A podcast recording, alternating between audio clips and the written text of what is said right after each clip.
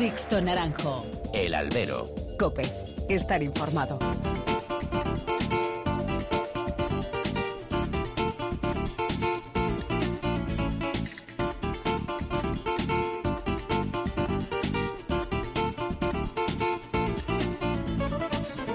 Tal? Muy buenas y bienvenidos a esta nueva emisión del Albero, la cita con los toros que tenéis todas las semanas aquí en nuestra web, en cope.es. Recibido un cordial saludo de quien nos habla de Sixto Naranjo en nombre de todo el equipo que realiza este programa. Estrenamos un nuevo año, el 2020. El invierno taurino continúa su curso instalado en esa calma chicha más absoluta más allá de los clásicos rumores sobre las primeras ferias y los cambios de apoderamiento. De trabajar por el presente más inmediato o el futuro a medio plazo de este espectáculo, pues ni se está haciendo ni se espera que se haga. ¿Alguien se acuerda ya de la problemática de las novilladas que planteó el alcalde de Villaseca de la Sagra? Pues ya lo digo yo, nadie. Lo que no quieren hacer nada ni mover un dedo, luego llorarán como plañideras. Eso sí, meternos con el nuevo gobierno, pues sí, todos a una. Aunque no se haya dicho nada sobre la tauromaquia, a muchos no les queda mejor cosa que hacer que alimentar a la bestia. No es que esperemos mucho de la coalición social comunista en pro de la defensa y de la difusión de la tauromaquia, pero para ello, tiempo habrá de echárselo en cara cuando haya cuestiones concretas. Al 2020, eso sí, le pedimos muchas cosas. Por ejemplo, que la Fundación dé un paso al frente y más allá de la defensa jurídica de la fiesta, también comience a dar forma para promover y difundir la tauromaquia en la sociedad con argumentos sólidos y transversales. Y que los aficionados apuesten por fin por la Fundación y que la pírrica cifra de 2.500 socios aumente, aumente por el bien de todos. A los empresarios, ¿qué les vamos a pedir? Pues trabajo e imaginación. No puede ser que estén anclados en prácticas obsoletas y rancias en la mayoría de los casos. Es necesario que las administraciones también se abran a dar oportunidades en los pliegos a nuevas empresas dirigidas por jóvenes sobradamente preparados, en contraposición a la casta empresarial cuyo único mérito para estar ahí es lucir un apellido en el DNI sin ninguna preparación académica. A los toreros, a las figuras, que se dejen de mirar el ombligo y que se abran una pugna directa en el ruedo que depare emoción y rivalidad, algo que ha desaparecido en numerosas ferias por intereses personales que han hecho vaciar los tendidos de muchas plazas de toros. Que apuesten por más ganaderías y encastes y que a ver los hilos. Quizás sea una utopía y yo un iluso. A los ganaderos, pues poco se les puede pedir. Su ilusión y trabajo sigue, sigue dando sus frutos. El 2019 fue un gran año ganadero, con muchas ganaderías y muchos encastes que derrocharon bravura. Ese es el camino a seguir. Y por pedir cosas al 2020 y a sus actores, podríamos seguir y seguir. Veremos qué nos depara el nuevo año el otorino. Comenzamos. Sixto Naranjo. El albero. Cope. Estar informado.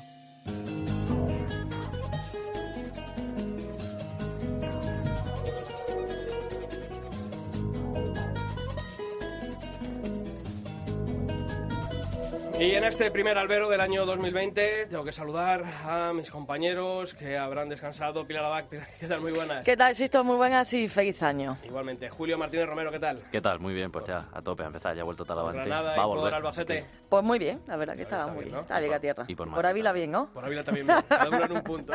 Descansando, que, que no lo merecíamos. Bueno, pues eh, la actualidad del mundo del toro no ha parado durante estas semanas y también tenemos que conocer en este primer albero del año los principales temas que ha dejado este mundo taurino durante esta semana del mes de enero. Y seguro que lo que vamos a contar, alguien habrá pedido esto a los Reyes Seguro. Magos. En la vuelta de Alejandro Tagavante a los Ruedos va a ser el sábado de Gloria en la Plaza Francesa de Argues. Una plaza, además, en la que Juan Bautista ha sido ratificado por la justicia francesa como empresario de, de este, de este coso para los próximos cuatro años. Y el propio Juan Bautista ha recurrido también la concesión de la Plaza de Toros de Nimes a Simón Casas. Sebastián Castella se alza con la Catedral de Oro como triunfador de la Feria Colombiana de Manizales. El Soro continúa recuperándose de forma satisfactoria de la crisis cardíaca que le obligó a ingresar de urgencia la pasada semana.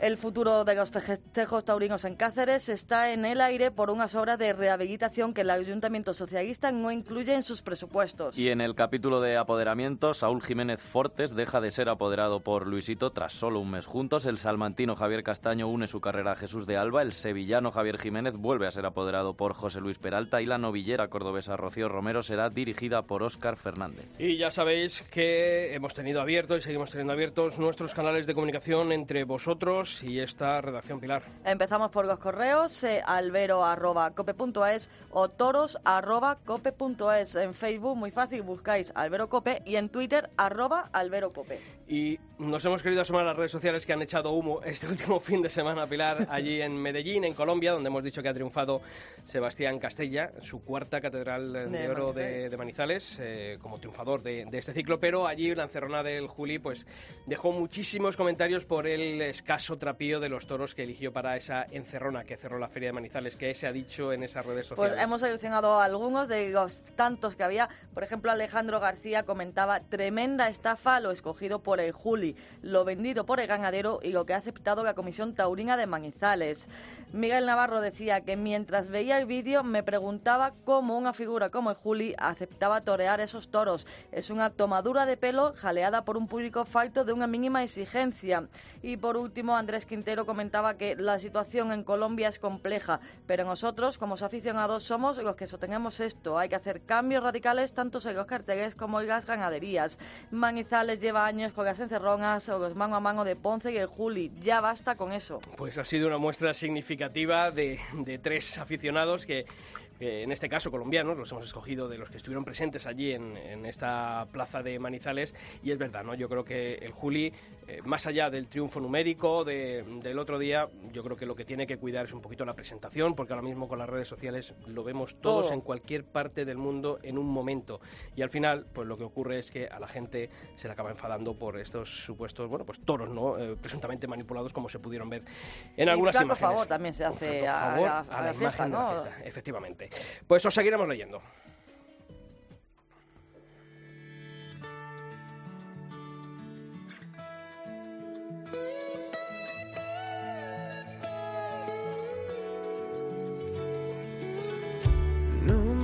Querido ir y sigo de rodillas buscando lo que perdí.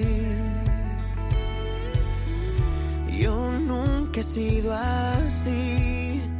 Yo siempre había jugado a no perder, a no mostrar tanto interés y ahora tú me pones el mundo al revés. No quiero amarte y es muy tarde porque te vas. Bueno, pues eh, esta semana, en este primer albero del año 2020, vamos a hablar con un torero que que yo creo que muchos aficionados tienen muchas ganas de verlo. Hay mono, ¿eh? De verle volver a torear. La verdad es que hay unos cuantos nombres ahora mismo sobre la mesa. Ya conocemos algunas reapariciones, eh, la de ahora con quien vamos a hablar también, pero es verdad que, que, como bien decía, apetece y se echaba muy, muy en falta. Sí. Sí, hay, hay toreros que cuando, cuando dejan de torear, pero no por, porque se quitan, sino porque les ha tenido algún percance, todavía no los hemos visto al 100%, pero sabemos que ese 100% puede ser muy importante. Cuando están quitados, como se suele decir, como que crece ese aura de por verlos, por verlos, y luego, claro, la reaparición tienen que estar a tope, pero no dudo que este torero viene a tope. Va a estar, va a estar a tope. Seguro que sí. Bueno, pues eh, la semana, el año pasado no pudo torear por culpa de, de una infección ósea, de una lesión en el, en el tobillo y después de una bueno, pues dura recuperación este año vamos a poder volver a verle torear si Dios quiere. Saúl Jiménez Fortes, ¿qué tal torero? Muy buenas. Muy buenas, ¿qué tal? Bueno, eh, ¿cómo estás de, de ánimo? Porque, bueno, son muchas circunstancias en las que has tenido que vivir en los últimos meses, pero te hemos visto sobre todo a través de las redes sociales, eh, ya en el campo y, y supongo que con, con la moral intacta y, y con ganas ¿no? de, de volver a ponerte delante de un toro. Pues sí, ¿no? La verdad que con la ilusión a- al 100%, de, con ganas de, de anunciar esa reaparición y de a vestirme de luces, ¿no? Y vivir ese día con, con, con máxima intensidad y, bueno, y a retomar la temporada, ¿no? Esa reaparición Eh, a, a, a los ruedos y a la competitividad, ¿no? Saúl, eh, en estos últimos días, bueno, pues nos hemos enterado mm, de que quien habías elegido para acompañarte en esta vuelta a los ruedos, como era Ludovic Legón, Luisito, bueno, pues decidía, ¿no? Que por motivos personales eh, no podía acompañarte en esta vuelta a los ruedos. No sé si para ti es un palo en lo personal, en lo profesional, es, bueno, pues una muesca más en, en esa dura batalla para volver a los ruedos. No sé cómo, cómo lo has vivido tú. Sí, bueno, ha sido pues un pequeño contratiempo, ¿no? Eh, estamos en una fecha que, bueno, eh, aunque parezca que todavía hay tiempo para para que comience la temporada y para reorganizarse y empezar otro nuevo proyecto, pero bueno, es cierto que, estamos en unas semanas en las que eh, todo se, se está eh, decidiendo, ¿no?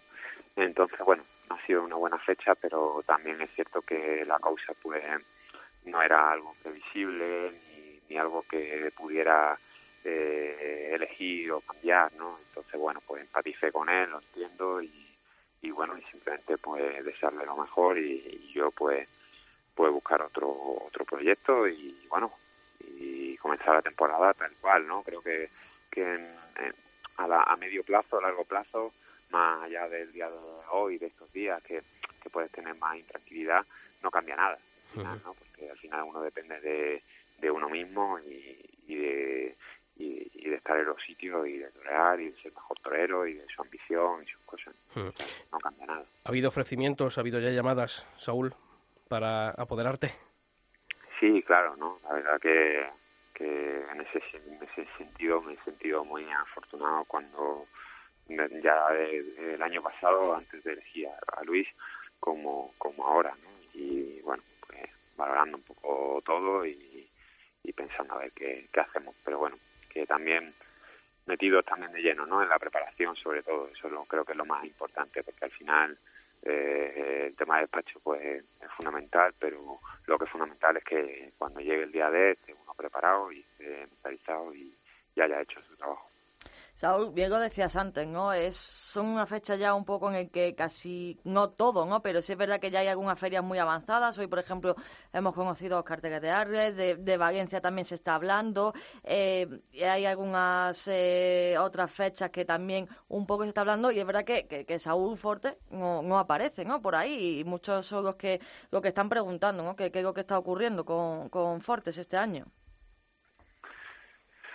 Pues bueno, no lo sé, ¿no? Es decir, eh, también entiendo que, que, este año de ausencia, aunque yo no lo haya elegido, eh, entiendo que, ha habido otros toreros, que, pero bueno, eh, mis motivos he hecho para estar en, los, sitios, ¿no? Y, y creo que mi reaparición tiene interés, que la afición eh, lo espera y que también pues va a llevar gente a, la plaza ¿no?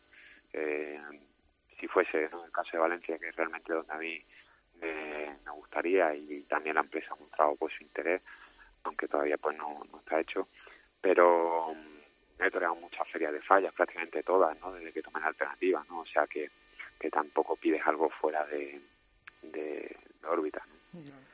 Muchas veces cuando lo que comentaba antes cuando te, te saludábamos, que los toreros cuando estáis ahí, bueno, estáis fuera, estáis por, por un percance o por o porque os quitáis también, como ha sido el caso de, de Alejandro Talavante, se crea una, una especie de misticismo en torno a, a ese torero y muchas veces las expectativas incluso se desbordan y no es que esto sea una crítica, pero incluso se espera de un torero mm, algo más de lo que hemos llegado a ver en la plaza, ¿no? Yo recuerdo, por ejemplo, una tarde tuya en, la Picasiana de Málaga o unos naturales a un Vitorino Madrid y ese es el nivel que espera la gente y parece que, que un poco más. No sé si eso te genera algún tipo de presión extra o, y sobre todo después de, estar un año parado, confías también en poder estar a la altura. No, pienso que el primero que se exige debe ser uno mismo, ¿no? Porque para que salga eh, ese, esos naturales o esa faena o ese nivel, eh, no sale eh, ese día por sí solo, ¿no? Ese día pues sale porque se han matizado muchas cosas, porque lo has pensado, lo has soñado, lo has entrenado, lo has trabajado, lo has buscado y te ha salido en muchas ocasiones antes, en que antes de que, de que haya llegado a un sitio eh, que tenga repercusión o antes de que lo haya visto eh, tal o cual aficionado, ¿no? Te ha salido en el campo, te ha salido entrenando, en fin, son cosas que, que se trabajan. Y entonces, pues, para eso uno mismo tiene que ser exigente con uno mismo, saber lo que quiere y, evidentemente, pues, pues soy consciente de que hay esa ilusión, esa expectación y creo que el, el 2018 fue un gran año y y evidentemente pues se creó esa expectación para el 2019 que no que no se pudo pues pues torear pues se mantiene o se aumenta en este tiempo ¿no? también es cierto que, que he tenido oportunidad de recuperarme relativamente pronto y sobre todo eh, eh, bien no estoy en perfectas condiciones y llevo yendo al campo pues desde el mes de agosto no es decir que que la preparación está siendo muy intensa está siendo buena y eso me da tranquilidad para llegar a un, a un buen nivel. Vimos fotografías de, cómo tenías el, tobillo, del estado del, tobillo el año pasado. Dices que te has recuperado afortunadamente al 100%, pero ¿hubo algún momento de duda durante el año pasado de decir, o, caíste en la desesperanza de decir, madre mía, esto se ha ido un poquito de, madre, la, recuperación? Eh, no sé, ¿cómo, ¿cómo lo viviste tú? Pues bueno, es verdad que hubo dos momentos concretos en los que mm, sí se puso la cosa más muy negra. Eh, uno fue cuando tuve que tomar la decisión de, no ir a, Valencia y mm, no estaba anunciado porque mm, la infección pues parecía que, estaba eh, controlado, que era una falta de cicatrización, ¿no? Y realmente cuando se hicieron las pruebas pertinentes, porque eh, los síntomas no eran buenos, vimos que la infección pues llegaba al hueso, que afectaba toda la articulación, ¿no? Y entonces ahí pues prácticamente pues, fue una obligación, ¿no? Es decir, oye, pues esto como vaya más, pues puede tener secuelas que no vayas a recuperar luego, ¿no? Eh, entonces ahí pues te asustas y priorizas y, y, y, bueno, y tomas las acciones que tengas que tomar, ¿no? Y Después es verdad que, se fue demorando en el tiempo pues, por infortunio, pues porque ha sido un tema complejo, ¿no? El mismo médico me explicaba que hay temas graves y temas complejos, ¿no? Entonces una jornada puede ser muy grave, pero muy fácil de solucionar en un momento dado a nivel médico, ¿no? Eh, pero este tema pues ha sido complejo porque primero pues tuvo una fractura, se solucionó, hubo una infección, se solucionó, pero luego hubo una úlcera que no cerraba porque no había una buena vascularización, se hizo un injerto, se cerró, eh, se volvió a abrir, eh, salió una especie de tumor, que fue el segundo punto donde nos asustamos mucho, ¿no? y, y ya pues no pude ir a Algeciras y, y, ya decidimos pues dedicarme 100% a mi recuperación y, y olvidarnos de, de torear porque cuando pues te hablan de ese aspecto de tumores o de, tratar con, con son seis cirugías, ¿no? Entonces pues pues evidentemente ya dices, bueno, pues esto tiene que solucionarse ya, ¿no? Y, y, ya pues se, terminó por solucionar y, y, muy contento de que haya sido así, sin secuela de ningún tipo, ¿no? Saúl, hay, hay toreros que dicen que, que, en circunstancias así, bueno, pues que aprenden cosas. No sé si a ti te ha valido, te ha servido para algo este esa temporada en, en blanco?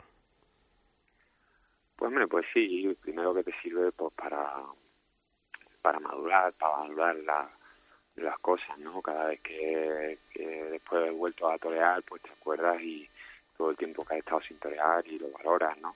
O cuando piensas que a lo mejor ya no lo vas a poder hacer por algún en algunos momentos de, de desesperanza de por qué, por qué se ponía en riesgo algún tipo de secuela, pues, pues valorar el hecho de torear, eh, valorar la familia, eh, aprenden mucho en los hospitales porque también eh, ves a otras personas, compañeros de habitación, compañeros de, planta que, están mucho peor, que en situaciones humanas pues, vitales. ¿no? Yo soy de la opinión que cualquier persona eh, tiene en su vida para escribir un libro, ¿no?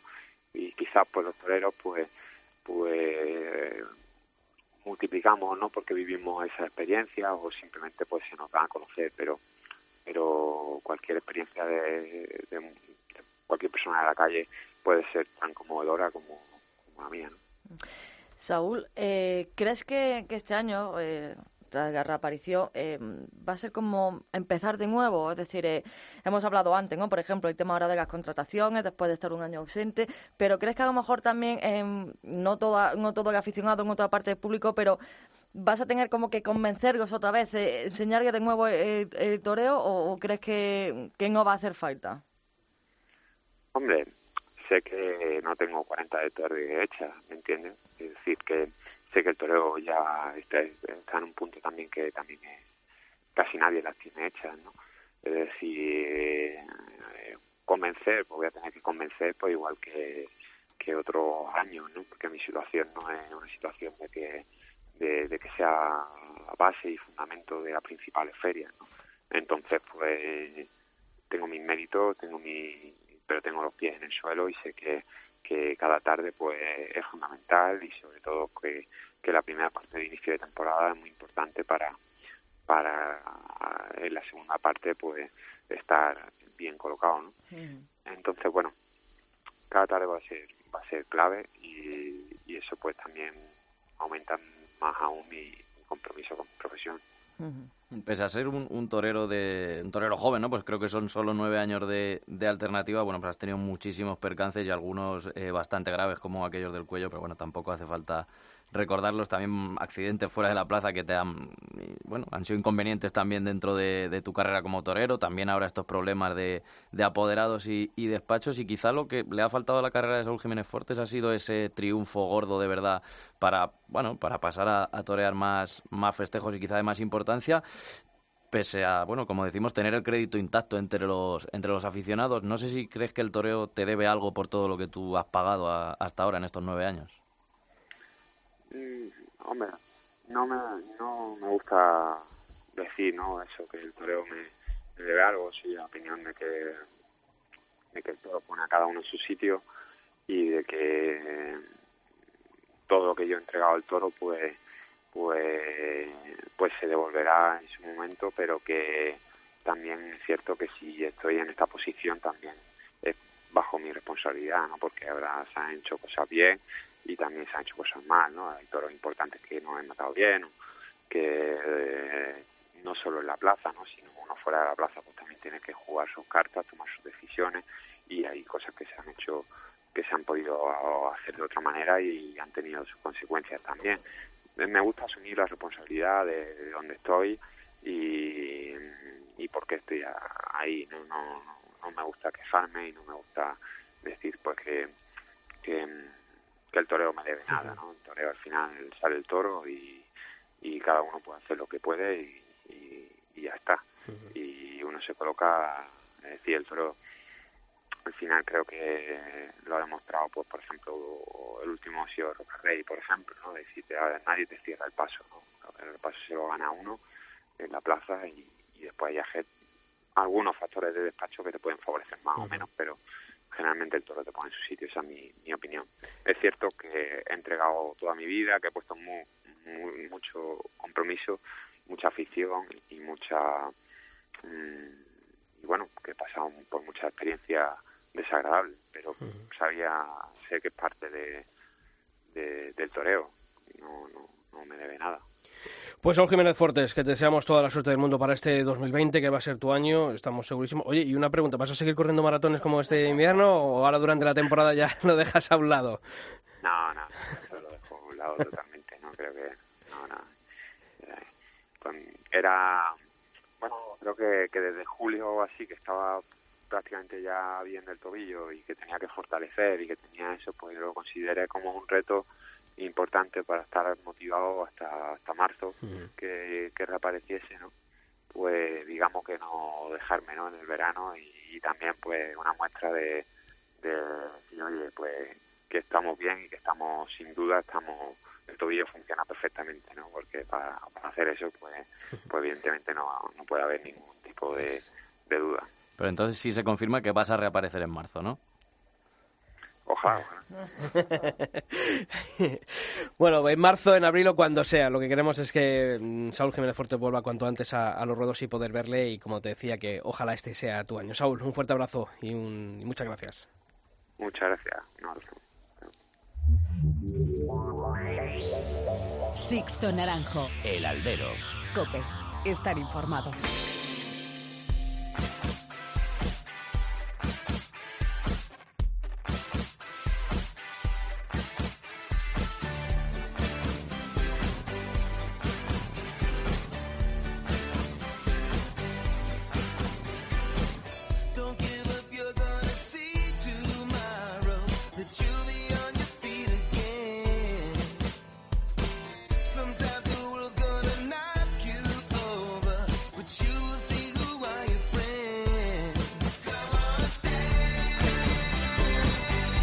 Ya sabéis que aquí en nuestra web, en cope.es barra toros, no descansamos ningún día de la semana y que la actualizamos con todas las noticias que deja la actualidad del mundo del toro. Ya sabéis, lo hemos dicho en titulares.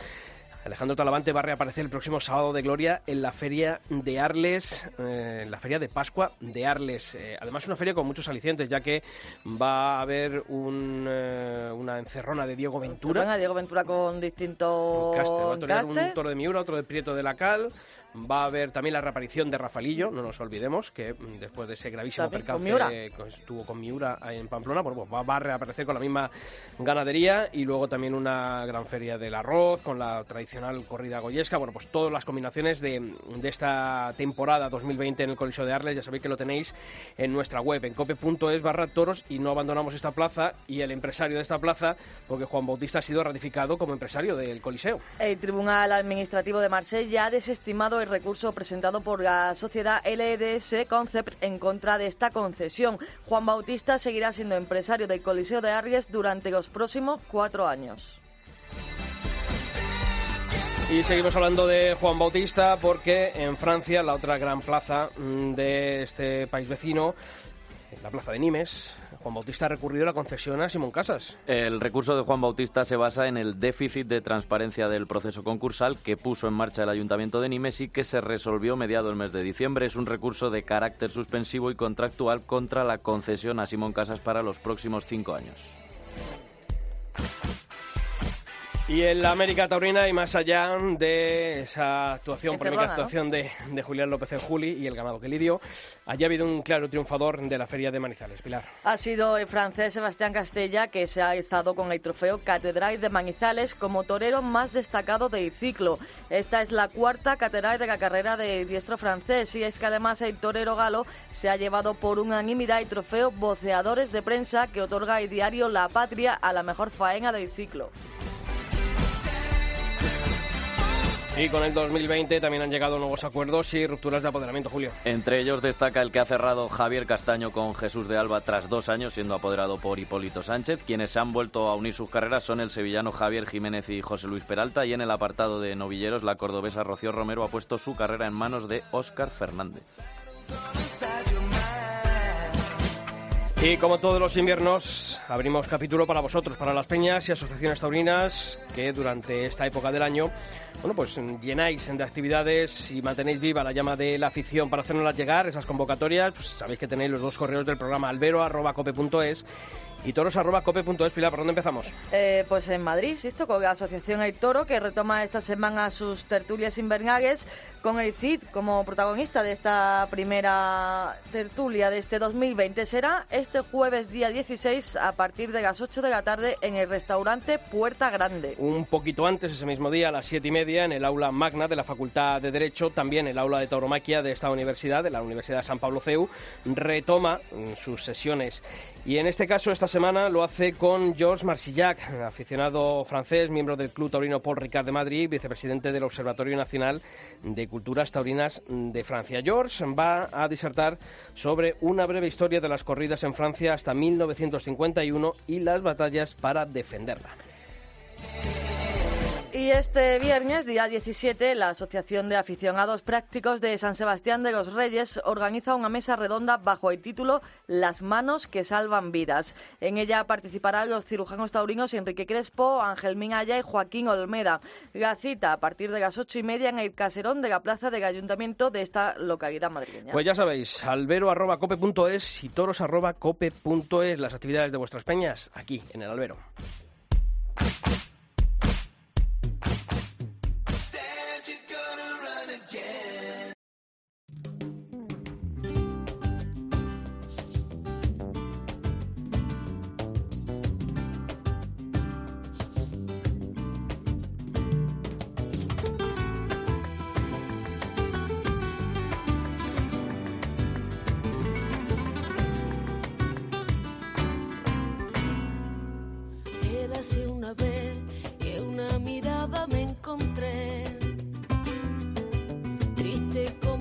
Árbol cuando sus hojas ve caer.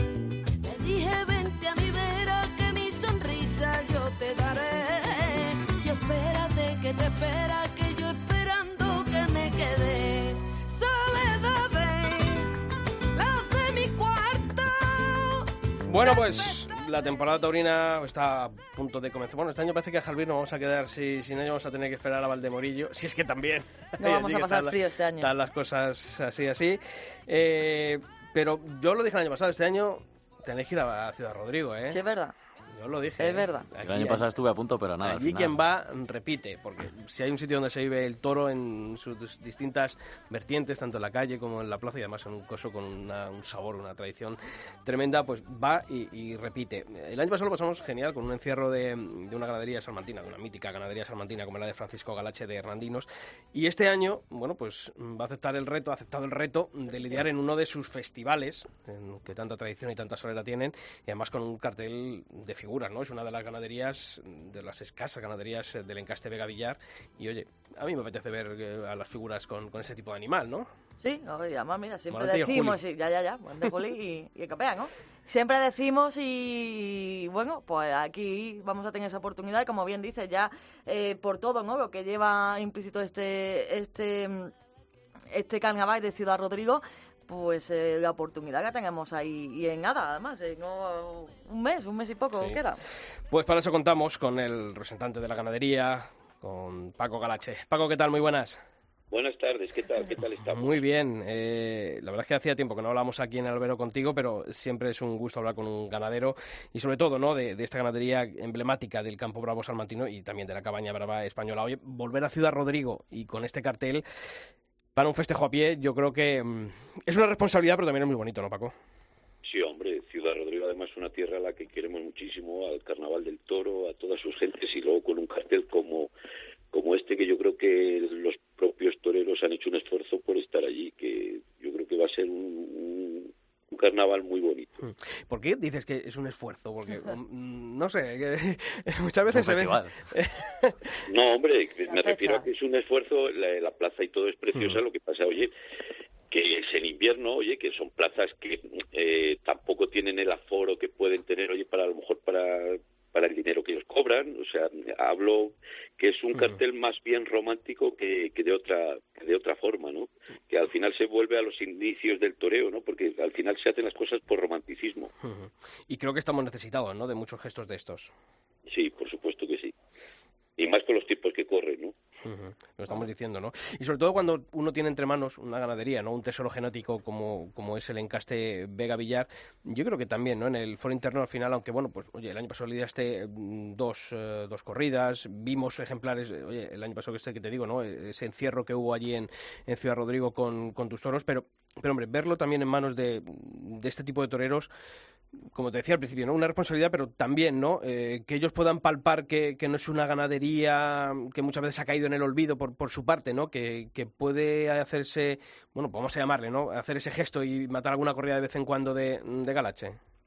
Sí, hombre, yo creo que al final, si estamos ahora mismo el mundo del toro en crisis, si algo nos puede salvar precisamente son eh, las, personalidades, las personalidades tan distintas que hay de toreros, de toros, y yo creo que todo, todos estos, los carteles que se han abierto, es que el aficionado vea cosas totalmente distintas, yo creo que es un poquito lo que puede traer la ilusión, ¿no? Al final a- al espectáculo taurino. Mm, eh, Francisco, eh, vamos, estás diciendo tú, ¿no? Eh, has dicho antes, los tiempos que, estamos viviendo eh, y que se mantenga, por ejemplo, este carnaval de Ciudad Rodrigo, como bien estabas diciendo, ¿no? De por sí ya la plaza que llama la atención, tener este carnaval en torno al toro y, como bien dices ahora, el momento no sabemos si, va a durar mucho o no, pero que también es necesario que, que, en este caso, también los toreros eh, pues eh, den ¿no? ese brazo a torcer y den ese paso adelante, sobre todo, ¿no?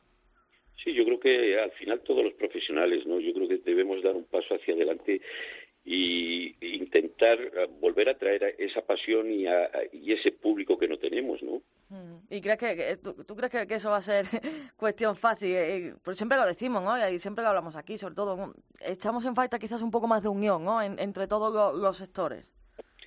Sí, no, por supuesto, por supuesto, pero vamos que aparte de sí, tenemos que tener unión y, y al final, más que unión, yo creo que, de- eh, que, que esté lleno de gestos, de, de diferenciación, de, de personalidades, o sea, de que, de que cuando alguien vaya a los toros eh, no sea como un teatro, ¿no? Que no sea un teatro que en el teatro más o menos por muy bonito que sea las- el espectáculo y la función, si la has visto ya una vez, la segunda y tercera vez ya te parece lo mismo, ¿no?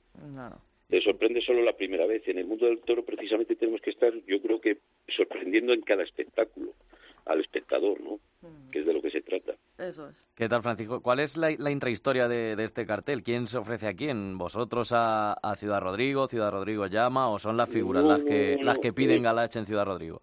Esto ha partido de las figuras totalmente, ha partido de ellos, o sea, ha partido de los toreros de, pues, de unas reuniones de y, y, bueno, y que conocían ya Ciudad Rodrigo, de estar por allí, de un poco ha sido un- en plan antiguo y romántico totalmente. ¿Pero se va a quedar en, en Ciudad Rodrigo o va a traspasar fronteras? Eso no, el futuro ya sabes que siempre, y más con los tipos que corren, es muy incierto y no se sabe, pero vamos, yo creo que de momento todo en la vida requiere pasos, ¿no? Y requiere un paso para, para seguir un camino, o sea que el primer paso está dado. Paco, ¿cómo está el, el estado actual de, de la ganadería de, de Francisco Galache? Yo me acuerdo que estuvimos allí hace unos años, ahora cinco o seis años, además justo un día de, de saneamiento, ¿no? Y, y para un reportaje en nuestra web, en cobe.es, y nos contabas, ¿no? De, de los de las calamidades, ¿no? Que os hacían pasar muchas veces las administraciones y, y el no entender, ¿no? El- ese tesoro genético que, que tenéis entre manos. ¿Cómo está ahora mismo todo ese tema? Pues eh, ya sabes que todo tiende a empeorar, casi, ¿no? No empeorando, pero vamos, seguimos en, la- en el mismo camino. O sea, todos los días, oye, pues nos chocamos contra paredes, ¿no? Que es la propia administración, que es la, la, la que en principio tenía que salvaguardar, o por lo menos no poner trabas a, a todo lo que estamos haciendo. El año pasado yo creo que hubo una corrida y decíamos, ¿no? Que para bien o para mal, las redes sociales ahora nos hacen ver cualquier cosa en cualquier momento desde cualquier sitio y sobre todo vimos una corrida de Francisco Galache en la Plaza de Toros de Bejar. eh, que si alguno tenía alguna duda sobre cómo embiste un, toro de Galache, lo pudo ver ahí, ¿no? Yo creo que es una, fue una, una gran recompensa, ¿no? Al trabajo que se realiza muchas veces en secreto, ¿no? En el, en el Campo Bravo. Sí, hombre, lo que que muchas veces las ganaderías y los toros, y más este tipo de ganaderías, ¿no? que, estamos un poquito, eh, que somos totalmente distintas, eh, es muy difícil, como no estés eh, día a día, eh, eh, que el, público o, o- incluso los profesionales hagan un seguimiento de ella, ¿no? porque al final lidias muy pocos festejos en plazas que, que no tienen, oye, pues, que no se prodigan mucho, ¿no? Que, y a lo mejor con algún tipo de toreros que muchas veces también no entienden este tipo de encastes, ¿no? Porque también tiene su personalidad y su manera de lidiar, que no no es no es como el resto de los encastes. Cada encaste tiene una manera de presentar la muleta, de, de, de- vaciar los toros, o sea, y tiene pues unas pequeñas teclas que no tienen otros encastes, ¿no?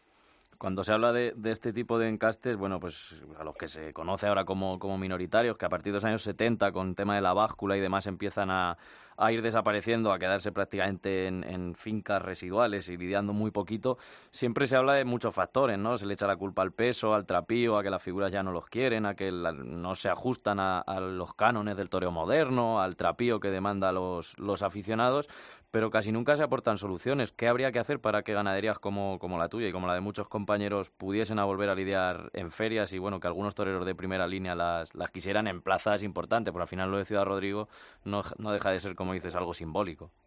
Pues en principio yo creo que es un poco como está el mercado, ¿no? Que el mercado yo creo que al principio de temporada eh, están el 90% de los carteles ya hechos y rematados y finalizados, sin ver cómo va la temporada, ¿no? El- ya, oye, cualquier, vamos, te quiero decir, muchos toreros ya parten con 30, 40 corridas de toros, de, nada más empezar la temporada. Hay ganaderías que ya están anunciadas en un montón de sitios el empresario, como es normal, oye, pues eh, compra cuatro o cinco corridas de toros, o seis o siete, las que necesita, y siempre va buscando un tipo de corridas que las figuras le vayan a poner menos problemas, ¿no? Es un poquito el mercado como está. ¿Y dónde podremos Sí. ver? Sí, dime, perdona. Sí, entonces si no, si no se va haciendo poco a poco, pues el triunfador que es de una plaza que vuelva, o sea, es un poco la idiosincrasia que hay dentro de, de- interna dentro del mundo del toro, la problemática de- en, en todo esto. Y a día de hoy, además de Ciudad Rodrigo, eh, ¿tenéis algo ya colocado para esta temporada? Sí, vamos, sí, nosotros tenemos tres corridas de toros como máximo y están, vamos, en medio, medio colocadas, medio hechas, están sí. O sea, que podremos ver los toros de, de Paco Galache este año en, en varias plazas, ¿no?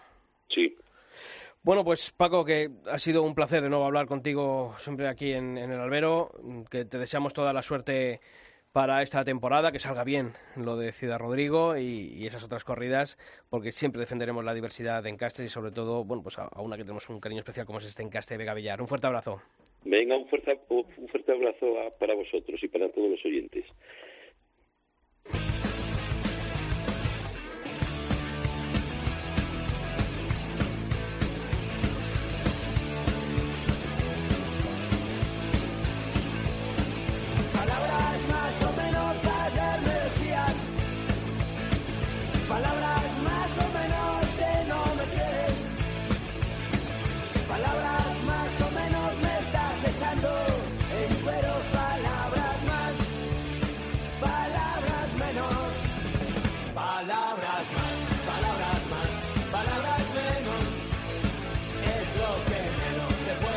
Pues ha empezado calentito, ¿no? El 2020. Oye, Eh, mira, no por esperado, ahí. pero, hombre, yo creo que la vuelta de Alejandro Talavante también que tiene que ser un revulsivo para Sí, la estaba línea. ya ahí sonando un poquito. Mira, el platanito, me, últimamente ya me, me- que parece que sí, que este año que sí, que el año que viene, Pilar, entérate. Y digo, bueno, pues fíjate, tenía, tenía razón.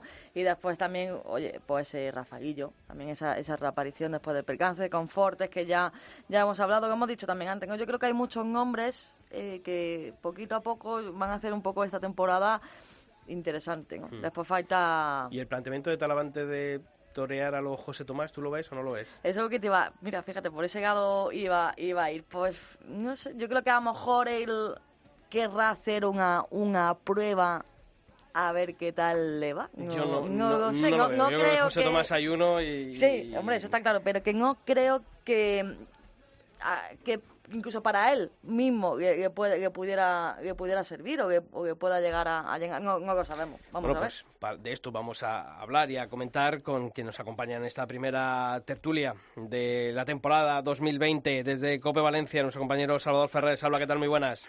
Feliz año, muy buenas a todos, Sisto, Pilar, Julio, Hola, todo el equipo. Y también está al otro lado del teléfono José Vega, del blog El Libro del Arte y nuestro tuitero de, de cabecera que, que no para. José, ¿qué tal? Muy buenas. Feliz año también para ti. Feliz año a todos, muy buenas tardes. Bueno, estábamos hablando de, de Talavante. Eh, Salva, mm, ¿en Valencia suena o no, no suena? No, no, la verdad es que no suena, la verdad es que no suena. Y yo os estaba escuchando ahora y coincido contigo, Sixto. Yo tampoco veo que la estructura, el diseño, la programación de Talavante tenga que coincidir con, con José Tomás, ¿no? Entre otras cosas porque Talavante es un torero soberbio, inmenso, pero no es un torero que haya reventado la taquilla en sus años precedentes, ¿no? Y para torear tampoco y tener ese reclamo del público hay que tener a la masa muy pegada. Yo creo que el caso de Talavante y de José Tomás son totalmente distintos. Y que una cosa muchas veces no son las redes sociales, es Twitter, y otra cosa es luego la, la, la demanda en, en taquilla ¿no? y, y en las plazas. Totalmente, Sisto, totalmente. Yo creo que las redes sociales marcan una temperatura, pero no es un termómetro social ni equiparable, ¿no? A lo mejor en las redes sociales eh, hay poca gente que reclame a Rocarrey y sin embargo en las taquillas la gente va a pedir a Rocarrey. Y a lo mejor en las redes sociales reclaman la vuelta de Talavante y cuando ha estado Talavante toreando la gente no le ha hecho mucho caso a Talavante. Yo recuerdo, perdóname que me, que me, que me enrolle, recuerdo una conversación con Enrique Ponce que le pregunté por eso, ¿no? Por la competencia con José Tomás y me dijo, cuanto, cuanta más competencia tuve con José Tomás, la prensa ni, ni, ni se enteró. Y después forzar las competencias y estas cosas que pasan a veces son totalmente extemporáneas. José, ¿cómo ves la vuelta de Talavante? Hombre, a mí me parece, es una, una grata noticia, porque para mí, eh, eh, últimamente, de unos años para acá, era un el torero que para mí eh, se acercaba más a lo que considero eh, el, el arte torear, ¿no? Y con ese, ese- esa mano izquierda que, creo que poca gente hoy en día la tiene. Eh, creo que sea un revulsivo, también estoy con vosotros de que, de que bueno, que las redes sociales que estamos todos ahí inmensos, eh, eh, pedimos una cosa y luego es otra, ¿no? Pero pero yo creo que va a ser bueno para, para, para la fiesta que un torero como Talavante no se pierda. O sea que, que yo aplaudo su, su decisión de volver y esperemos que, que sea para mucho tiempo y que, y que tal. Y bien es verdad que, que, que eh, hoy en día la competencia eh, no está a la orden del día. Hoy la, la competencia tampoco está muy muy arraigada entre los toreros. Pero bueno, esperemos que solamente si se fue vuelva con, con ganas de, de guerra, como que dice. Oye, mm, em- estrenamos el 2020 y, y claro, lo, lo hacemos estrenando nu- nuevo gobierno. Yo lo decía al principio, ha habido muchos, muchísimos palos en las redes sociales, todos aquí, mm, no sé, suponiendo a priori eh, una posición beligerante por parte de- del nuevo gobierno hacia la tauromaquia, hacia la fiesta de los toros. Yo de momento no, no soy tan alarmista, creo. Mm, Yo creo que en otras cosas sí hay que ser más alarmistas. Nosotros sí les damos los 100 días. Eh, no, yo creo que no hay que darle 100 días a nada. Yo creo que aquí los, por los hechos los conoceréis, ¿no? Y, y- y vamos a tener que jugar, sea a los 100, o sea a los 20, o sea a los 30. Yo creo que, que en eso, mm, yo aquí no los vamos a dar 100 días. Aquí, si, si se, se meten con los toros, vamos a darle. Si no se meten con los toros, yo- Demasiado tienen yo que creo hacer. que la defensa, promoción y difusión de la fiesta no va a haber por parte del nuevo Ejecutivo, eso sí que lo creo, pero tanto como no, algunas voces alarmistas que hemos Tampoco la había visto. antes. Yo no creo que... No, pero, se, pero hubo un caldo de cultivo, Sí, ¿no? al principio cuando se estaba ¿no? forjando un poco el gobierno. Yo no creo que a lo mejor sea eh, un tema que vayan ellos a tratar eh, con máxima prioridad, evidentemente, pero es obvio que eso lo tengan encima de la mesa, ¿no? Porque lo- Yo creo que cuando quieren dar un toque ideológico o algún sesgo político, ¿no? Para. mm, a lo Cuando haya mejor, problemas Cuando, en la- cuando en lo económico tengan que aplicar políticas Claro. a lo mejor que, n- que no están en su ideario, pues a lo mejor esos toques ideológicos contra la educación. Sacar otros debates sacar a la calle debate- para que no se hable de... Sí, a lo mejor puede por ahí salir, pero de Que momento. además son expertos, porque yo, se pero ve... yo por eso primero quiero quiero ver, ¿no? A ver cómo se comporta, ¿no? Por ejemplo, me pareció un poquito alarmista el, el artículo de hace un mes y pico de nuestro compañero Andrés Amorós en ABC, cuando todavía no se sabía absolutamente nada. Yo creo que incluso, Salva, no sé cómo lo ves tú, incluso predisponer al enemigo eh, en contra de decir, bueno, si me vas a tocar los esos, pues lo vas a tener enfrente, ¿no? Sí, a veces somos incluso los propios taurinos Sí. los que, como tú dices, despertamos al enemigo, ¿no? Mm. Yo coincido contigo, Sisto. Yo no soy alarmista, obvi- obviamente sí estoy en alarma porque el toreo está, obviamente, bueno, pues eh, apuntado en muchos en muchos conceptos y en muchas eh, circunstancias. Pero, por ejemplo, tú que conoces bien el caso de Valencia, sabes que cuando aquí hubo un cambio de gobierno, el PSOE gobierna con Compromís. Dentro de Compromís hay una facción totalmente y absolutamente antitaurina y, sin embargo, la escuela taurina ha triplicado y cuatriplicado el número de tentaderos, las presencias en clases prácticas. eh, la Diputación Socialista se ha sacado de la manga un certamen internacional de escuelas taurinas. La Diputación Provincial de Valencia, Sisto, hoy es la institución pública española que más libros, revistas y catálogos publica en un año, con compromiso al lado. Quiero decir que la mí- programación cultural que hay alrededor de, de la Plaza de Exacto. Toros de Valencia, eh, lo he vivido en primera persona, creo que es la envidia de muchas plazas de toros y eso hay que reconocerlo, claro. Por ejemplo, tú, tú, ya- tú lo conoces y lo sabes, ¿no? El otro día hablaba con un torero madrileño y me decía, ahora mismo la Escuela de Valencia es una referencia.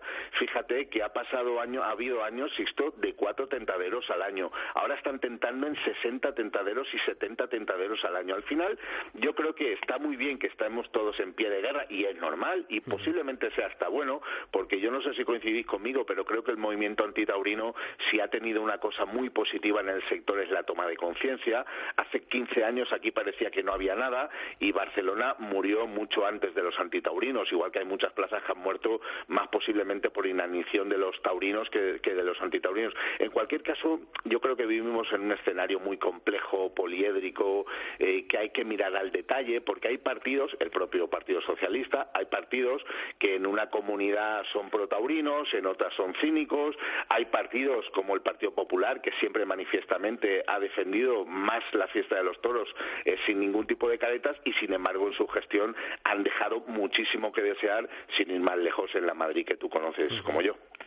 José, ¿tú cómo Sí, ves yo- este nuevo gobierno yo- en lo taurino? Pues mira, yo coincido con, vos- con vosotros y más con Julio en este momento eh, cuando hablamos de que y, y también que hay que estar eh, con la con la, la- la alarma puesta por si acaso. Pero yo donde voy más es que creo que es un, tema muy populista que le va a venir muy bien al, al partido de la coalición. Siempre lo llevo diciendo tiempo que yo creo que no es que van a decir ahora eh, vamos a prohibirlo, porque no creo que ocurra, porque eh, a ellos también le- es le- les renta políticamente el, tema de los toros, ¿no? Pero sí que es verdad que cuando bajen unas cuotas de, de, de- de- de confianza desde la gente y tal, yo estoy seguro que van a tirar, una de las cosas que van a tirar de ella es de esto, de este debate, para que la gente se agite, sus votantes y todo. Entonces, es donde creo que de momento el, el sector tiene que trabajar, toda la fundación, que sea, que trabajar para, para sentar unas bases de, de, de, como que dice, la mejor defensa es el mejor ataque, ¿no? Entonces, Fíjate, me, me- me lo has, me lo has puesto a, a puro huevo, porque yo quería sacar ahora el tema de la fundación eh, y yo, bueno, pues viendo ¿no? la, la memoria que, que mandan, ¿no? De, en este caso del año 2018, que fue la última que, que envió la, la fundación antes de terminar el año 2019, como conclusión de lo que se había realizado. Eh, la verdad es que yo creo que este 2020 esto ya tiene que ir, o ir para adelante o, o replantearnos muchas cosas, ¿no? Eh, porque realmente que tenga 2.500 socios la, la fundación, que todavía muchos toreros profesionales no se hayan sumado, eh, a mí es que me- me- me- se me cae al suelo. pero esto yo que- creo que la, la Fundación Perdona Pilar creo que tiene que, no sé si volver otra vez a hacer una labor pedagógica para mm, realmente que el aficionado conozca para qué sirve la fundación. Yo, en una conversación ahora cuando venía a, a COPE con- con- por Twitter con, con José y con una compañera nuestra del diario de Burgos, como es eh, Leticia Ortiz, yo les decía que creo que la fundación, o por lo menos la gente no ha sabido conocer la- que la fundación no es un órgano como una empresa taurina más. Para denunciarlo de Claro, Manizales, o- por sí, ejemplo. por ejemplo, ¿no? Ahora la gente, ¿cómo la Que es lo fundación que no está denuncia? pidiendo Claro. mucha gente en Es el que Twitter, Eso que se no meta es, en eso. no es la fundación, esa no es la labor de la fundación. Yo no sé si tiene que Mira, llegar de eh, alguna otra manera la fundación a, a, mm, a la sociedad Eh. civil, a los aficionados, a, a los profesionales, para realmente hacer un porque sí la defensa jurídica de la fiesta se ha hecho pero en la otra mm, Mira, pata del banco lo de- la por- difusión el- por alusiones que por alusiones que estábamos hablando antes eh, yo mantengo mantengo que este este mundo es un mundo de filias y fobias tremendo. Entonces eh, yo mantengo y lo sigo diciendo y se lo he dicho a gente de la fundación eh, creo creo que se equivocaron mucho al dar de conocer los patronos que esté lícito eh pero sí- pero pero por pero- qué es que pero- no entiendo. pero- Sí, sí, lo entiendo. Yo te digo por qué, porque mucha gente, lo- mucha gente en el día a día, en- cuando vamos a las plazas con tal, oh, está fulano, que este patrono, pues yo con este no comparto tal. Yo mira, no Claro, pero es comparto, que, total, es que ese- pero- eso es, eso es el, el gran error, el pensar que esto es mm, de partidismo. No, no, aquí tenemos que estar su- sumidos todos en el mismo bloque. Oye, si un torero eh, hace un desmán en una plaza como ha podido hacer el Juli en Manizales, bueno, pues que le castigue la, la, la- la empresa de Manizales. o no vayas a o que no vayas a verle, o que la empresa no le vuelva a pero- contratar, o algo. Pero la fundación, o sea, no, no tiene que pagar la culpa de decir, porque como está el Juli allí ha toreado toros desmochados en Pero Manizales, yo- yo... no me hago de la fundación. Es que, y es que sinceramente, Yo creo que es estoy, un de, yo debate... estoy de acuerdo con, contigo, Sisto. Perdona, José, un momento. Perdona, Bueno, dime, dime, dime.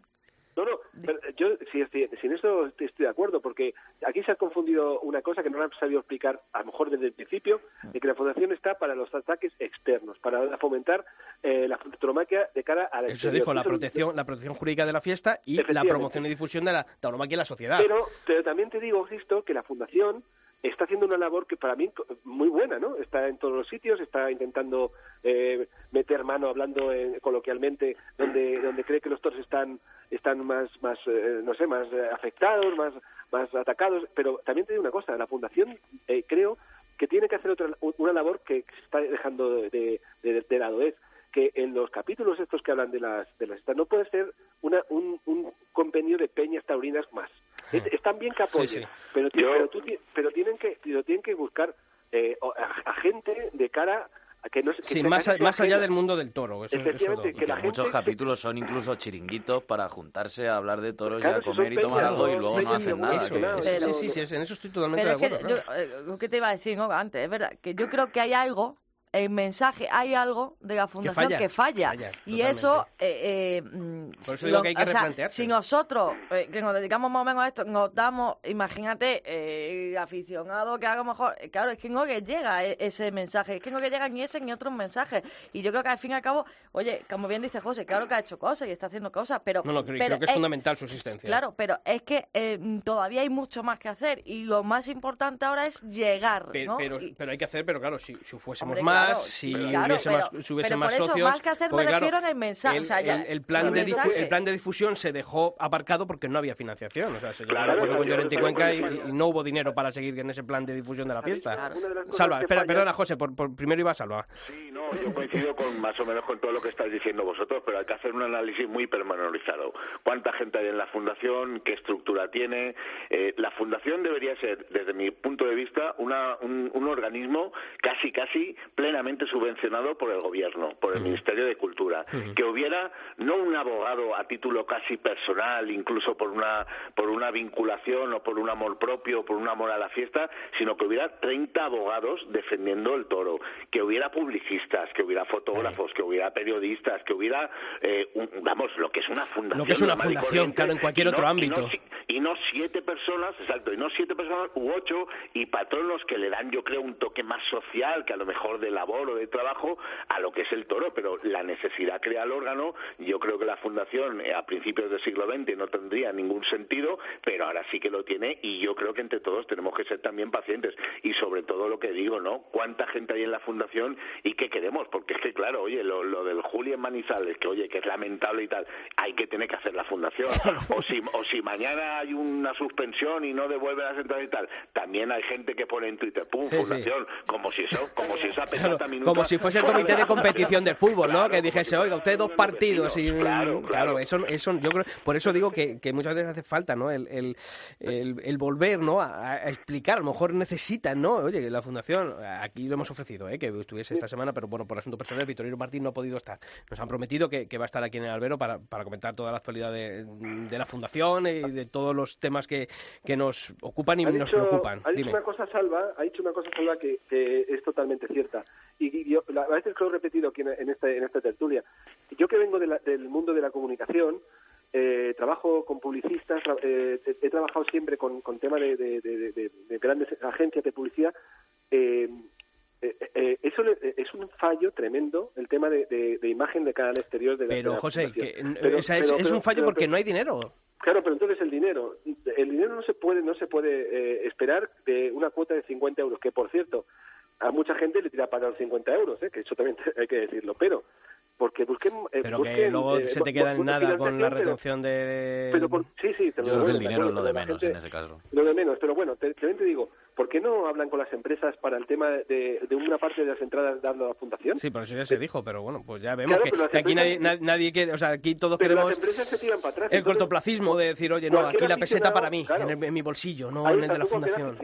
que los que tienen el poder son eh, empresas, toreros, ganaderos, que son los que tienen al final el poder de esto. Si se tiran para atrás, cualquier aficionado de a pie dice, pero yo cómo voy a dar 50 euros para que un señor, no sé, eh, una gran empresa le dice, oye, dame la cen- el, el, el, el 3 por, el 4%, el 10% de cada entrada vendida en San Isidro. Sí, con eso valdría para, para financiar Si su cada uno diera Como- una o- peseta. O, o bueno, eh, hoy, este martes hemos conocido, nuestro compañero Juan Diego Madueño en el español, bueno, pues eh, publicaba, ¿no? Una noticia diciendo que el, el festival de la fundación estaba en peligro, que las figuras no se suman. Yo creo que también, a lo mejor, eh, jugar a, a querer ser empresarios, organizar un festival, al final es contraproducente porque ocurren estas cosas. Y Mm. si los toreros no entienden eh, para lo que existe también la fundación, es que, claro, es que partimos de un error de base fundamental. Entonces es imposible. Y que el aficionado no vea al torero, a la figura como un enemigo. eh, que no, que en la fundación tenemos que estar todos en el mismo barco. Luego en el tendido, cuando uno tiene que exigir a un torero o a un ganadero, pues está en, to- en todo su derecho. Pero si tenemos que remar todos en pro y en bien de la fiesta, no podemos mm, considerar a la fundación como un ente partidista que está de parte de unos o de parte de otros. No, ahí es donde tenemos que estar todos remando en el mismo barco y teniendo un proyecto claro de hacia dónde queremos llevar a la tauromaquia en la sociedad del siglo XXI y sobre todo con los ataques que, que tenemos, eh, bueno, pues que, que vadear casi a diario, porque es así, ¿no? Pero si tenemos esa visión tan cortoplacista y de bandos, pues mal, mal vamos y así, y así lo estamos demostrando. Te puede gustar más o menos, pero lo que no tiene sentido es criticar algo que está para, para sumar y no para Yo te no digo, es que, o sea, porque esté el Juli, aunque yo no pueda compartir cosas que tenga el Juli, cualquier aficionado que pueda decir, "Oye, es que yo... Pero no, y- no, pero que es que va más allá de que... Pero yo creo que tampoco, no solo el Julio, hay mucha gente que cree que la, la fundación como que patrimoni- patrimonializa la, la fiesta en el sentido como si fuese suya, porque ven que cierto periodista es patrono, o cierto torero es patrono, o cierta persona que critica al aficionado, que es el que tiene que meterse, eh, la defiende, y mucha gente se piensa que eso es malo, pero no, al final están todos, el Bueno, que por- te cae bien y el que te cae Por, mal. por eso, a ver si Victorino viene aquí y nos, y nos Claro. cuenta todo esto. Bueno, Salva, que mm, también la temporada taurina los ruedos, esto ya está cociéndose y bueno, pues te leíamos este fin de semana en el diario El Mundo ya un avance de lo que pueden ser las fallas de 2020. Sí, Sisto, bueno, como bien sabemos, en este caso, bueno, pues con las lógicas reservas, con las cautelas eh, oportunas, bueno, sí, esas son las líneas maestras, ¿no? Eh, evidentemente va a poder, va a po- posiblemente, ¿no? Sufran algunos cambios y demás, pero bueno, la estructura de la feria de fallas de Simón Casas van a ser, si no pasan a las seis corridas, a no ser que se eche para atrás y dé una corrida más, que se, se haría el, el viernes 13, con ese plantel de toreros, ¿no? Eh, con Sabido Roca Rey, Castella Cayetano con la de Cubillo, Ponce y Aguado con la de Juan Pedro, si no pasa nada, si no pasa nada este año, Ferrera, Juli y Manzanares con la de García Grande, vamos a ver qué pasa con Ferrera, si se desplaza finalmente al 18 con Morante y Manzanares también que doblaría con la de Salduendo, y bueno, hay ciertas incógnitas, ¿no? Por ejemplo, el caso de Paco Ureña, el caso de Román, son toreros que están pendientes. Hoy se reunía precisamente el apoderado de Paco Ureña con Simón Casas y mañana y en días sucesivos será Román. Vamos a ver qué pasa si el 19 finalmente es una corrida de seis toreros y para eso tendría que doblar Enrique Ponce. Es una feria que está en el aire, pero bueno, lo que son las líneas maestras es una feria habitual en lo que se espera el espíritu de una feria como es Valencia, que es una plaza torerista, fallera, amable. No me, no me duelen prendas decir que Valencia es una, es una plaza amable en la que bueno los toreros vienen a, a torear, a triunfar y bueno y es una es un público respetable. Incógnitas hay, pero novedades poquitas. Sí, sí, poquitas. Y más, fíjate, Julio, me parece bueno el apunte. Y más, fíjate que se han reducido en dos las corridas de toros, ¿no? De ocho a seis. Y si encima de esas seis corridas de toros, seis toreros, que serían los que harían el pasillo del 19, doblan, ya reducimos los puestos prácticamente a 18. Con lo cual, eh, Urdiales, Juan Leal, López Simón, eh, Fandi entrará porque tiene que entrar, si no, no entraría, y por las circunstancias de la está. Y bueno, vamos a ver qué pasa con muchos toreros. El propio, fíjate, Paco Ureña, ¿no? Que debería haber sido de los primeros en ser contratados, pues a lo mejor las pasa canutas, o a lo mejor vamos a ver si está o no Pero está. si lo lleva, si lo lleva Simón Casas, o sea, es que no... No, lo lleva Garzón. No, No, lo lleva Garzón, lo lleva Garzón. Garzón, ahora. No has pasado todavía de No, página sí, de Julio. de- de año.